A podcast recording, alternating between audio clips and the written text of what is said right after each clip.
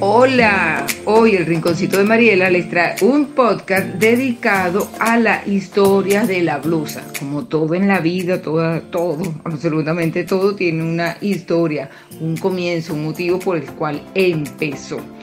Todo, yo creo que absolutamente todo tiene su historia. Y en esta oportunidad vamos a hablar sobre la historia de la blusa.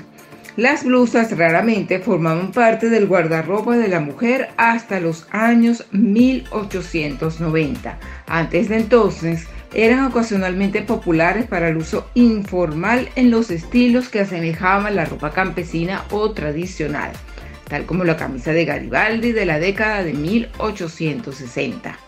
Durante la época victoriana más tardía, las blusas llegaron a ser comunes para un uso informal o práctico.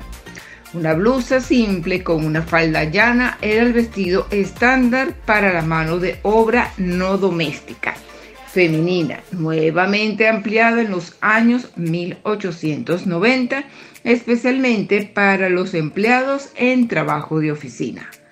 En las décadas de 1900 y 1910, blusas elaboradas como la blusa de lencería, así llamada porque fue adornada pesadamente con cordones y bordados en un estilo restringido antes a la ropa interior. Y la blusa Gibson Girl con llegaron a ser inmensamente populares para vestir de día e incluso para cierto uso informal por la noche. Desde entonces, las blusas no han dejado de ser un valor fijo en el guardarropa. ¿Cómo se confeccionaba la blusa? Las blusas se hacen de tela de algodón o de seda y pueden o no incluir cuello o mangas.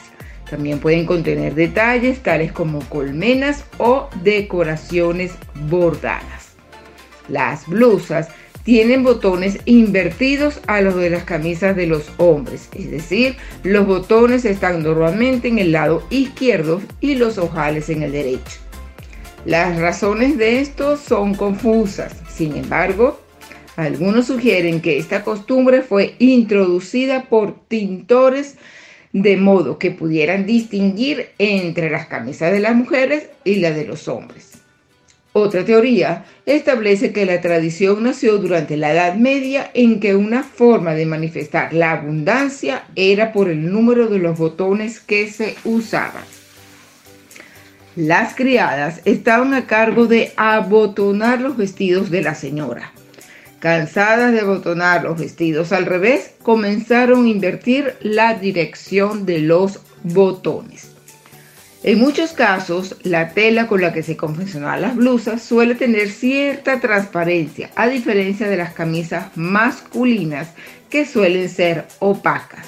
Además, en ocasiones como complemento se suele añadir una bufanda. Ahora vamos a ver un poquito sobre las blusas y la industria textil. La confección de blusas se hacía generalmente como manufactura en las casas por las mujeres generalmente o en pequeños talleres de modistas y sastrerías. La fabricación de camisas tuvo un auge a finales del siglo XIX en Estados Unidos. Aprovechando la emigración de Europa, se trasladó el trabajo de costurera en el hogar a talleres y fábricas que van a comprar el entramado de la industria textil y de confección. La camisa o blusa tuvo un crecimiento espectacular al sustituir a otras, prendas, a otras prendas más tradicionales. El desarrollo industrial textil tuvo varios acontecimientos importantes en Estados Unidos. La denominada huelga en las fábricas de camisas de Nueva York en 1909 y en el año siguiente el terrible incendio en la fábrica Triangle Shear New York de 1911 que marcaron el desarrollo de las condiciones laborales de la industria textil.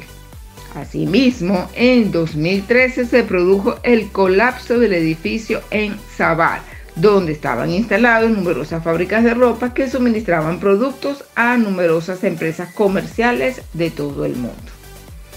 en México la existencia de maquiladoras ha permitido al país un desarrollo económico y la creación de empleo en el sector femenino, pero a costa de penosas condiciones de trabajo, largos horarios y escasos sueldos.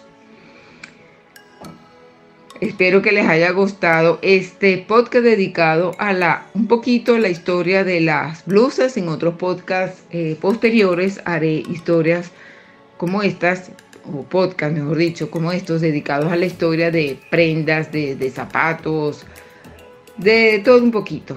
Gracias y nos escuchamos en nuestro próximo podcast.